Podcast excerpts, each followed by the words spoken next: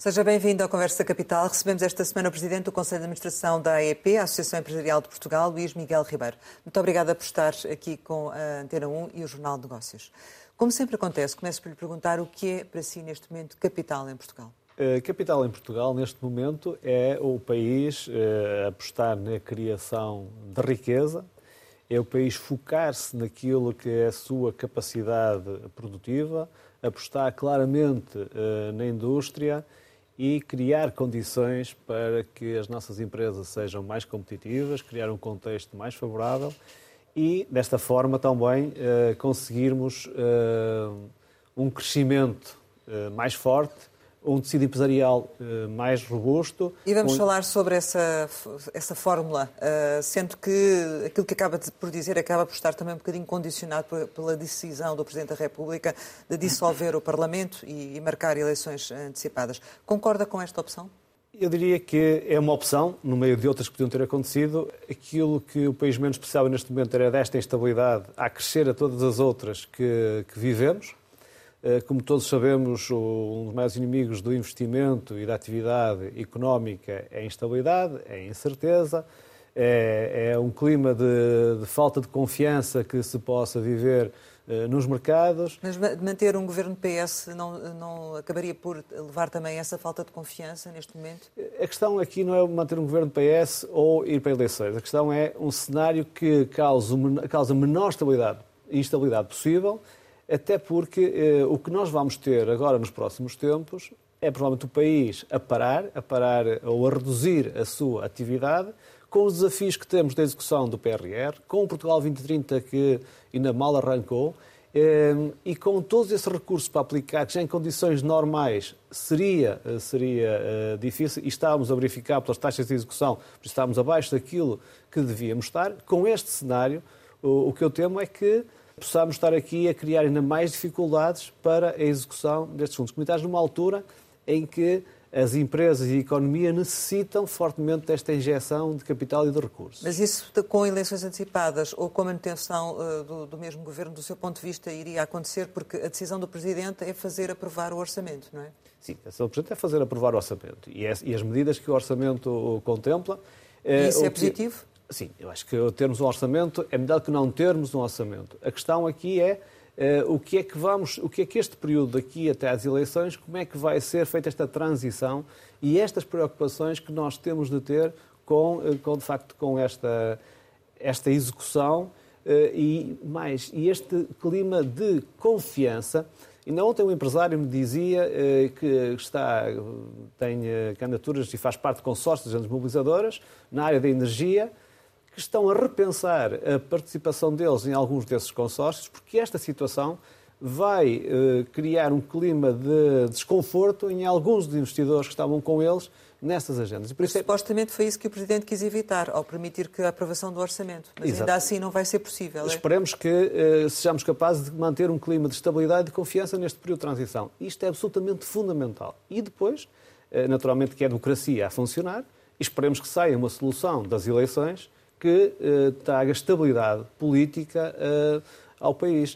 Uh, não sou daqueles que diria que há política que é da política, a economia que é da economia, porque uma coisa interfere na outra, quer queiramos, quer não, é verdade. E, é, e por isso esperamos que esta questão, esta instabilidade política ou este cenário, este contexto que estamos agora a viver, que não venha ter impactos negativos na economia, que consigamos manter esta serenidade e que isto não quebra a confiança dos investidores. Mas isso não é quase inevitável? Que, que haja instabilidade? É claro que é, é que vamos ter um período diferente em que há de haver eh, os partidos apresentar as suas candidaturas para o novo governo, para as eleições que, que aí vêm, mas eh, há sempre maneiras de sermos responsáveis e de haver uma, um clima neste, neste ambiente eleitoral que tenha sempre presente e coloque sempre os interesses do país acima das questões uh, dos partidários, que em democracia são perfeitamente normais e saudáveis, até diria, que aconteçam. A nossa preocupação tem a ver exatamente com, com esta questão. E eu acho que é isto que o país tem de salvaguardar, é aqui que o Presidente da República deverá também estar atento uh, durante este período para que, de facto, uh, isto não prejudique e que possa ser de forma não só ao nível dos, dos, da execução de programas, como também, como eu dizia, ao nível da captação de investimentos e este contexto, este cenário que uh, os investidores internacionais podem olhar para isto com algum desconforto desta relação e desta forma como se cria e como se uh, analisa esta relação de investidores com decisores políticos. Pronto. Tudo isto são, são, são questões que nós temos que tornar isto claro para não perdermos investimentos que estão previstos fazer, esses investimentos até bastante relevantes, e que isto não cause este clima de desconforto e de insegurança e, esta instabilidade que pode prejudicar tudo isto. Mas teria sido uh, preferível, por exemplo, um, um, governo com uma solução como aquele que Itália teve com Mário Draghi? Soluções, todas elas, desde, desde que a Constituição o permite, são todas possíveis. Isto é uma questão de opção. Estou a perguntar por causa uh, da questão da estabilidade. Sim, uh, mas nada nos garante que a outra opção fosse mais estável do que esta. Podia ser no momento mais estável, podia ser à frente mais instável a vida política e a vida de democracia é feita destas opções.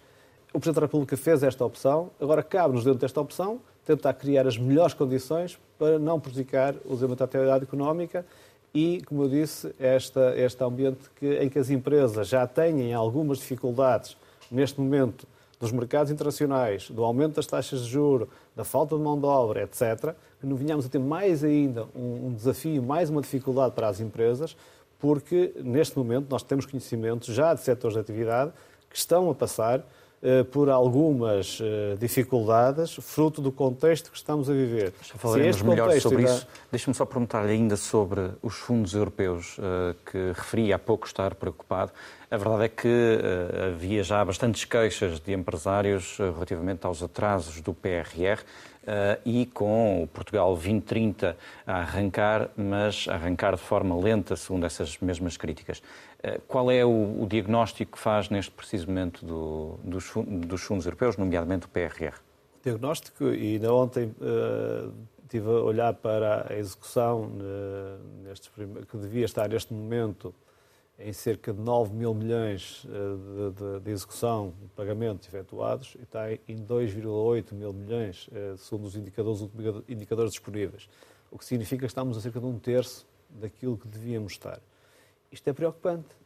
Eh, e nós temos vindo a dizer, a alertar para esta necessidade de acelerarmos esta execução.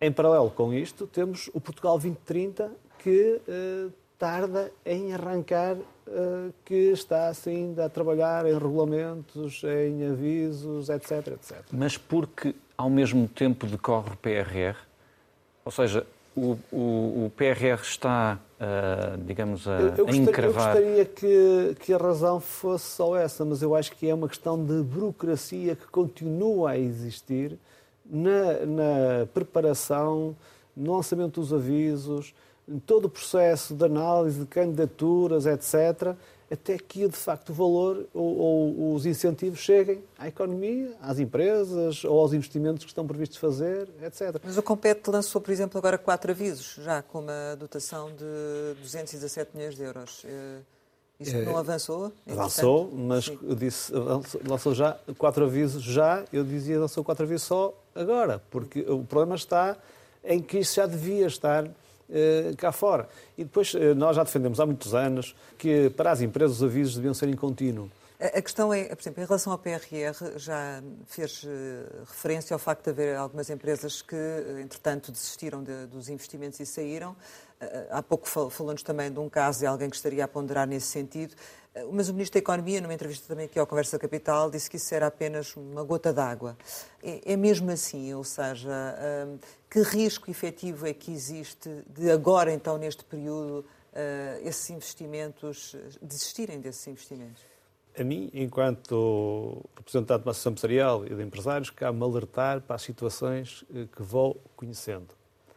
Se isso é considerado ou, ou, não é relevante no conjunto dos investimentos previstos do PRR, o Sr. Ministro terá o, o, esses dados que eu, no global, não os tenho. Eu acho que uh, eles são de considerar e de terem atenção e que podem vir ainda uh, a agravar-se. Mas eu espero que o Sr. Ministro tenha razão e que isto não seja relevante e que o PRR tenha uma boa execução. Tenho receios, e uh, aquilo que temos vindo uh, a assistir e os indicadores que nos mostram é que, de facto, precisamos de acelerar esta execução. E eu espero que, de facto, sejamos capazes de fazer, mas continua a haver muita burocracia. E esse é o problema? Na, na, na, execução, ou melhor, na aprovação e na execução de todos os programas comunitários, e dos fundos comunitários em concreto. E agora com o lançamento, de, com esta situação, o lançamento de avisos também pode ficar comprometido, tanto no, no que diz respeito, por exemplo, ao, ao, ao 2030, ou seja, teme que haja realmente aqui ainda uma lentidão maior ou não?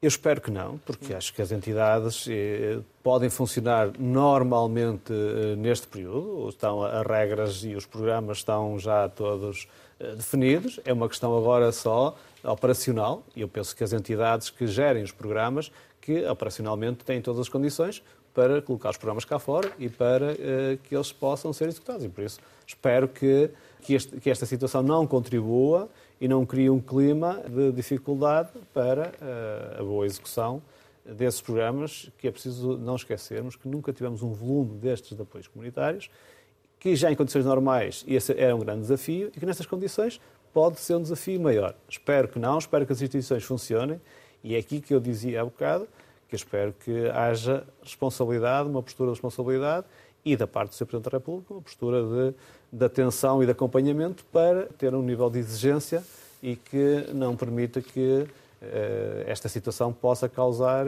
este tipo de, de agravamento eh, ou de incapacidade dessa execução.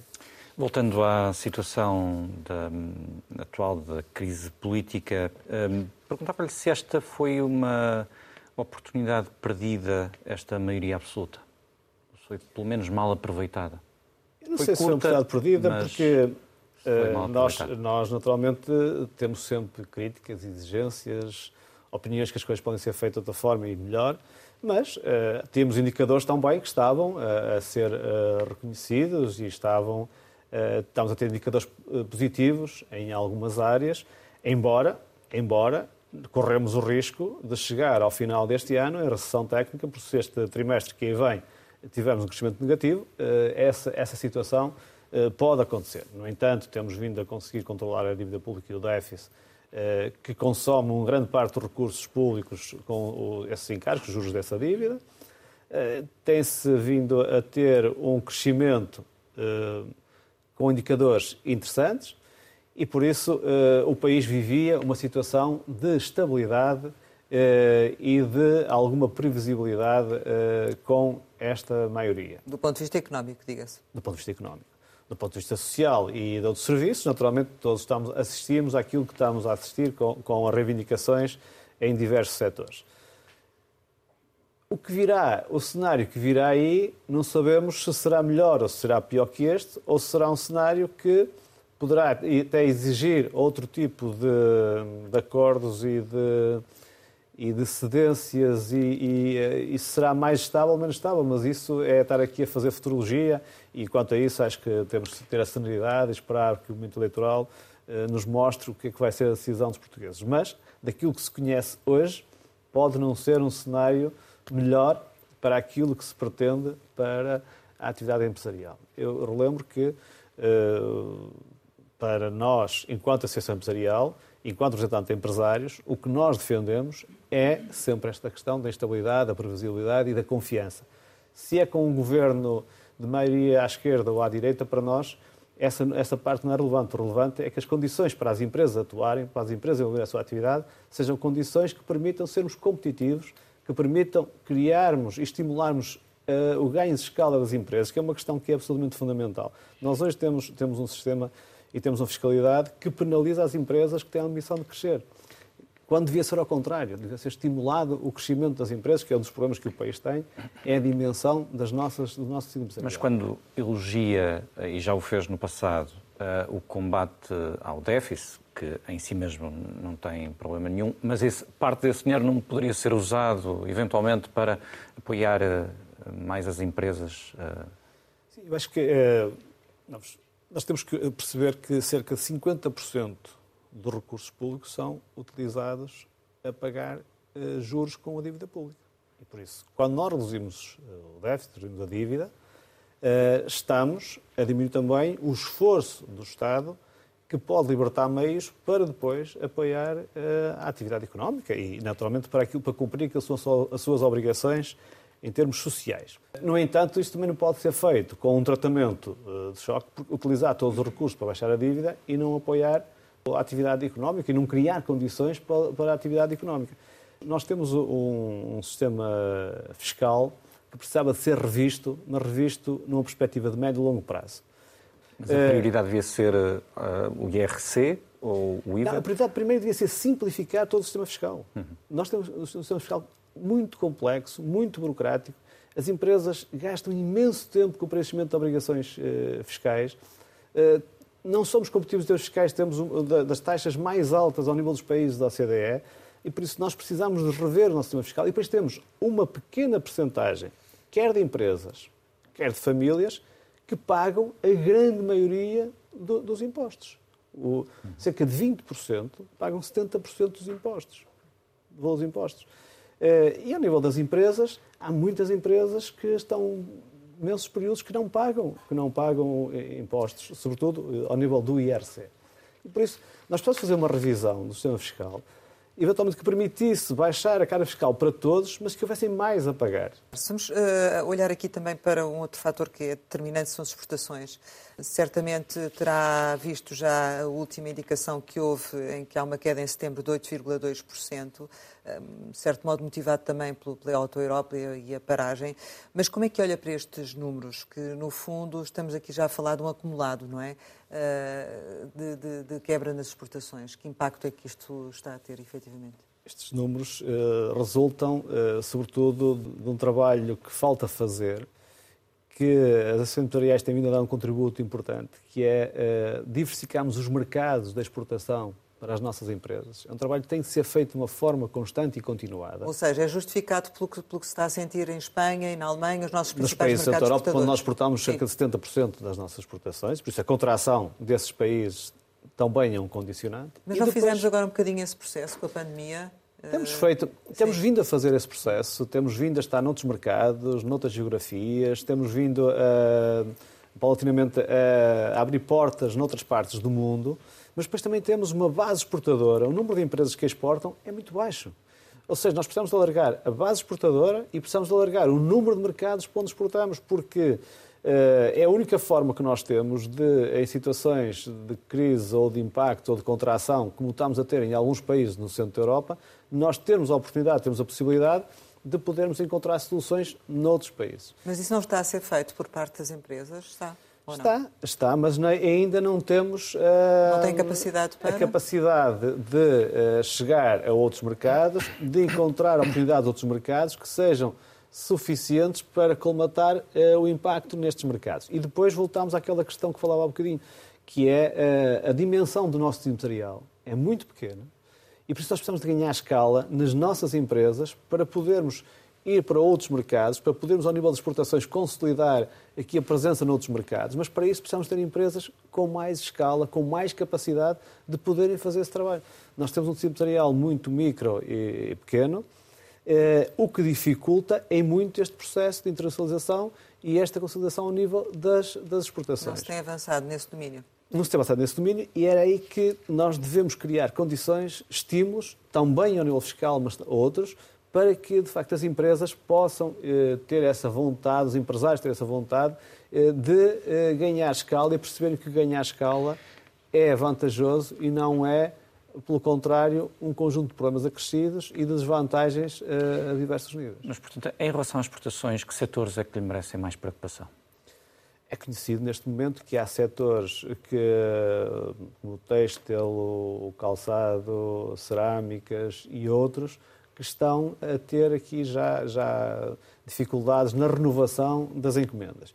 Depois há um setor que é o do transporte e logística que, nos, que é logo um barómetro que antecipa os, os indicadores que saem a seguir. Quando nós falamos com empresários destes setores e eles nos dizem que uh, o volume de atividade está uh, a diminuir bastante, significa que os indicadores que vêm a seguir vão, vão demonstrar isto, ou seja, vão haver menos exportações, uh, a atividade em termos de, de daquilo que é o volume de exportações e, e, as encomendas que as empresas fazem no transporte e na logística é, logo, é desde logo indicador. E esse indicador nós já o temos em termos daquilo, temos, daquilo que é o contacto diário com empresas de transporte e logística, que há aqui uma quebra. É claro que parte dela foi também a Auto Europa, que, que tem um impacto grande nestas exportações, mas não só. Há setores, de facto, que estão eh, com esta uh, dificuldade ou já uh, com sinais deste decréscimo. E os sinais são de que vai continuar essa situação? Uhum. Nos próximos meses, sim.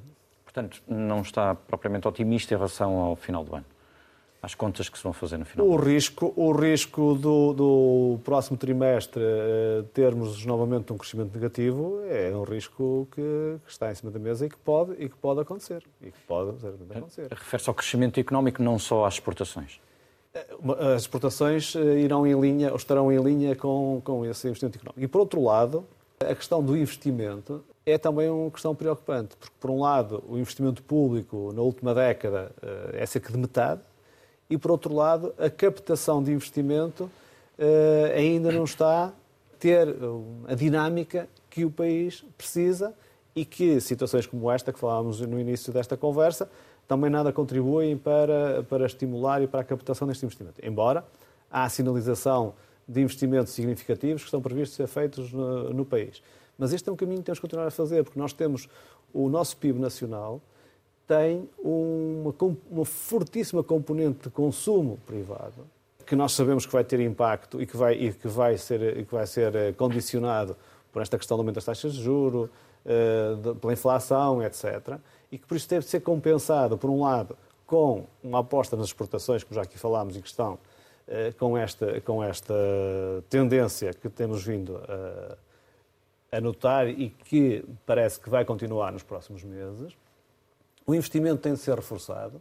E a outra componente que pode ajudar a melhorar o, o, o PIB em face daquilo que são os impactos que prevê na parte do consumo, é a diminuição das importações, é a valorização da produção nacional, é a aposta na nossa indústria e mais do que, do que estamos sempre a dizer... A que a diminuição é preciso... das importações está a acontecer, não é? Está a Sim. acontecer e, e esse é um caminho que nós devemos fazer, substituir importações por produção nacional, uma aposta forte não na reindustrialização. Se é por essa razão, não é? Pois, aqui poderão haver outras razões, nomeadamente, nomeadamente também a dificuldade do, da do consumo, a retração é? do consumo, exatamente. Mas eh, é um caminho que o país precisava de fazer e que deve fazer, que é apostar cada vez mais na sua indústria, apostar cada vez mais na produção nacional, substituir importações por produção nacional, sendo certo que aqui a questão da economia circular eh, é muito relevante porque cerca de 30% das nossas importações são bens de consumo intermédio que nós podemos, eh, através deste estímulo à economia circular, à reutilização,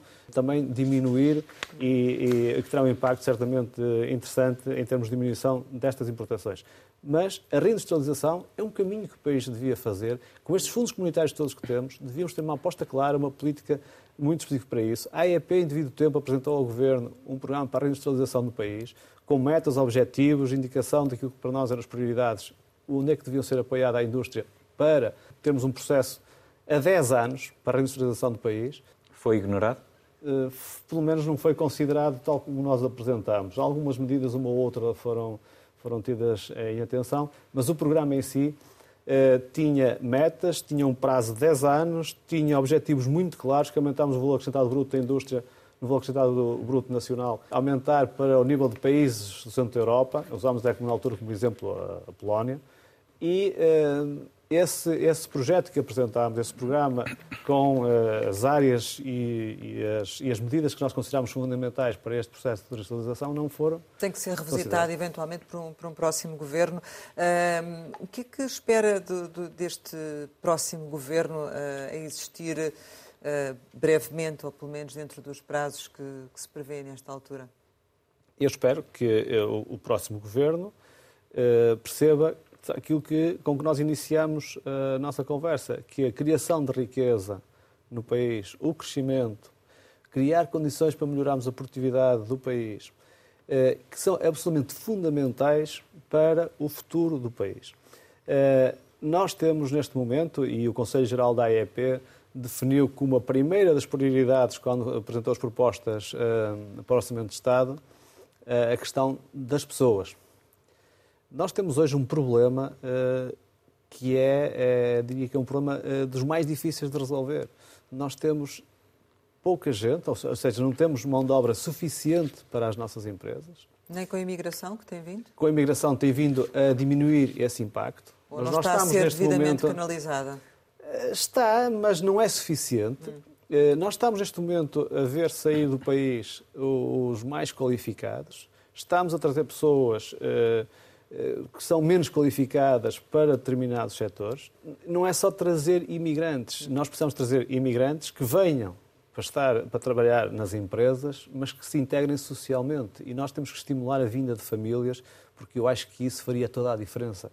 E por outro lado, temos que uma vez por todas criar condições para que aqueles que nós formamos, aqueles que nós qualificamos no nosso país e que são reconhecidamente pessoas altamente qualificadas, não vão depois para outros países para levarem o conhecimento que aqui adquiriram e para serem produtivos e contribuir para a produtividade desses países e não ficar no nosso país. E a fiscalidade aqui é, de facto, um, um desses problemas que leva a que uh, seja pouco atrativo para os nossos jovens ficarem cá, porque cerca de pelo menos 50% do vencimento fica logo em impostos.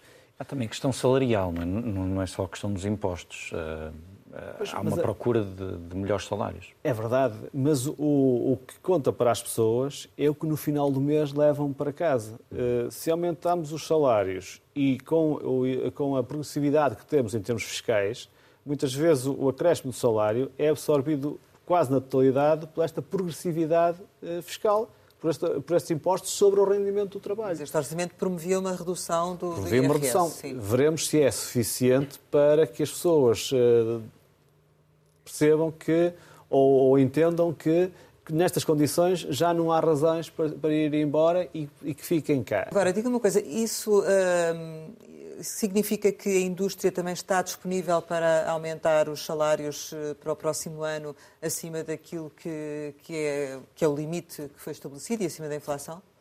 A indústria tem vindo a aumentar os salários por várias razões. Primeiro, porque a dinâmica do mercado de trabalho exige isso. Se queremos ter pessoas, se queremos segurar pessoas, se queremos fixar pessoas, nós temos que eh, lhes pagar mais porque senão as pessoas eh, não ficam.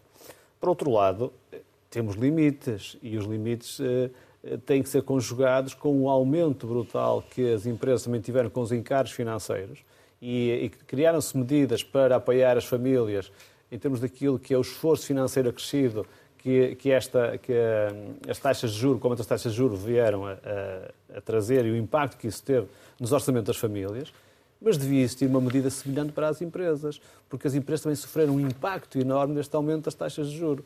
As empresas também sofreram com as consequências, ainda estão a sofrer das guerras que estão a existir. O aumento nos combustíveis, o aumento da energia, o aumento das matérias-primas, o aumento de uma série de coisas.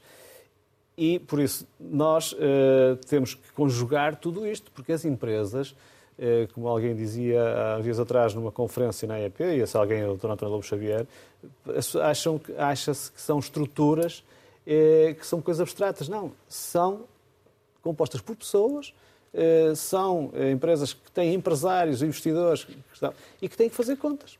E, por isso, Aumentar salários é de facto inevitável porque temos que o fazer se não temos pessoas para trabalhar e não fixamos as pessoas, mas por outro lado temos que eh, conjugar tudo isso com todos os outros aumentos e com aquilo que é a competitividade das nossas empresas face àquilo então, E nesse cenário, o que é que acha que vai acontecer em 24?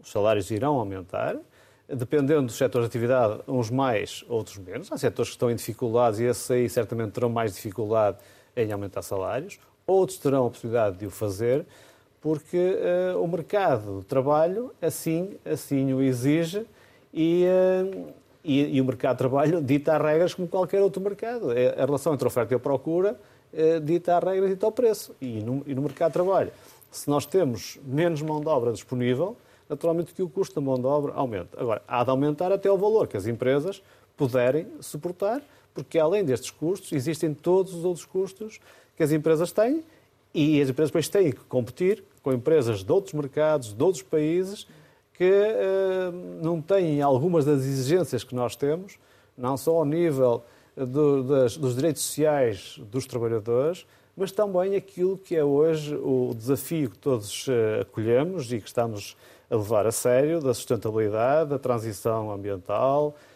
digitalização e, e por aí fora, da é? digitalização, é? etc. Tudo isso tem custos de adaptação, tem custos para as empresas, de investimento, e por isso tudo isto tem que ser acomodado num orçamento que as empresas têm. Então, e fez bem, uh, nesse sentido, uh, a CIPA em não assinar o acordo de concertação social? Foi uma opção. A CIPA entendeu que, que aquilo não correspondia àquilo que era o, o Pacto Social que a CIPA apresentou. Houve uma das medidas que foi daquelas mais badaladas, mas o Pacto Social tinha 30 medidas. A CIPA entendeu que a maioria das medidas não estavam contempladas neste orçamento e que por isso não devia uh, assinar. Mas fez bem? Eu diria que foi a opção face àquilo que foi a proposta que a CIPA apresentou e face àquilo que é aquilo que o, que o orçamento contempla. Ou seja, se o orçamento não contempla grande parte das medidas apresentadas, não tinha que concordar com ele. No entanto, não deixa de continuar a insistir que essas medidas devem, devem ser implementadas e que devem ser consideradas e que devem ser, na revisão, numa possível revisão orçamental que venha a existir, eh, tidas em conta. Mas existe aqui um, um fator de pressão, como disse, a inflação. Acha que o pior já passou ou ainda vamos ter eh, um período de. Os últimos indicadores mostram-nos que, está, que, está, que estabilizou. Aliás, que também se há de refletir na, na questão das taxas de juro, nas taxas de diretores do Banco Central Europeu. Uh, e por isso esperemos que tenhamos chegado a um ponto de, de estabilização da, da, inflação. Há aqui um fator de risco, o, o preço do petróleo com estas novas. Estas incertezas que nós temos hoje, que é o que acontece, nós já há um mês e meio atrás ou dois meses não fazíamos ideia que iria acontecer uma guerra uh, no Médio Oriente. E, e que isso de facto está a acontecer e que pode vir a ter impactos significativos ao nível do custo dos combustíveis. Não e as empresas não... estão preparadas para esse embate, se ele, se ele vier, se houver uma escalada? Depende do, da dimensão do, do embate, porque os orçamentos das empresas têm, como em qualquer orçamento de uma família ou do Estado, têm as receitas e têm as despesas. E naturalmente há de tirar alguma margem para as incertezas, mas sem certeza, ou se, se o aumento for muito grande, naturalmente que não há nestas coisas eh, não há milagres. Costumo dizer que isto é muito, é muito objetivo.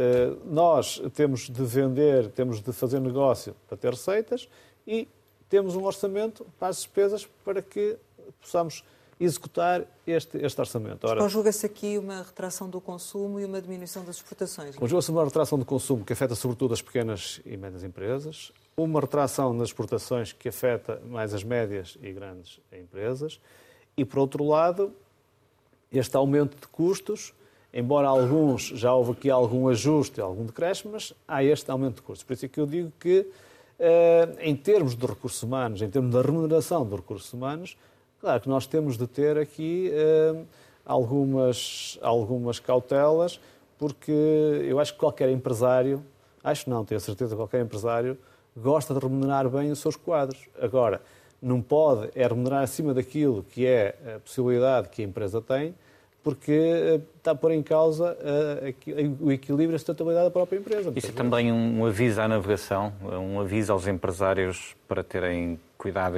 e não cederem uh, em demasia às reivindicações dos salariais dos trabalhadores? Sim, os empresários sabem fazer as contas e percebem até onde podem ir e eu acho que ainda ontem o Governo do Banco Central, do Banco de Portugal, peço desculpa, eh, fazia um alerta relativamente aos bancos. E por isso significa que há que ter aqui alguma cautela, eh, porque os tempos que aí vêm podem ser tempos eh, novamente desafiantes e exigentes. E por isso os empresários também fazem as suas contas e também têm de ser, ter a sua margem de segurança e também têm de perceber e fazer as suas leituras daquilo que pode vir aí e que por isso não se pode independentemente daquilo que nós gostaríamos que fossem eh, as condições uh, ideais para os colaboradores das empresas, porque são o melhor recurso que as empresas têm, são as pessoas, são as pessoas que fazem a diferença naquilo que é o desempenho da empresa, mas eh, há limites para tudo e, perspectivando-se ou havendo aqui alertas de algum período que pode vir aí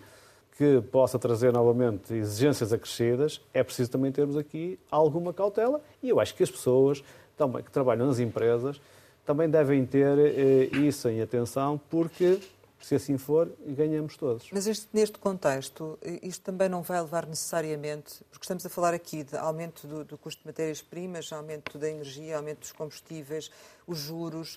Uh, isto não vai levar necessariamente a um aumento do preço uh, pelas empresas? Pode levar a algum ajuste de parte das empresas, naturalmente. Mas já se fala nisto? Sim, está, ela vai, há, há, há setores de atividade e há produtos que já sofreram esse ajuste, porque não há forma de não sofrerem. Há depois o outro, a outra face que é a concorrência de mesmos produtos que vêm de outros países, cujas as exigências e os custos para a produção são muito mais baixos e que nos colocam aqui este desafio. Por isso é que eu digo que nós temos que ter aqui este, este cuidado e esta, e esta contenção e esta análise de custos, porque eh, somos hoje confrontados a globalização tem muitas vantagens, mas também tem estes desafios acrescidos. E por isso, uh, temos que ter cautela. Os próximos tempos são ainda de, de alguma incerteza. Uh, não é só por esta questão desta estabilidade política, mas é por tudo aquilo que está a passar uh, no mundo, por estas guerras, consequências que, que, que poderão vir.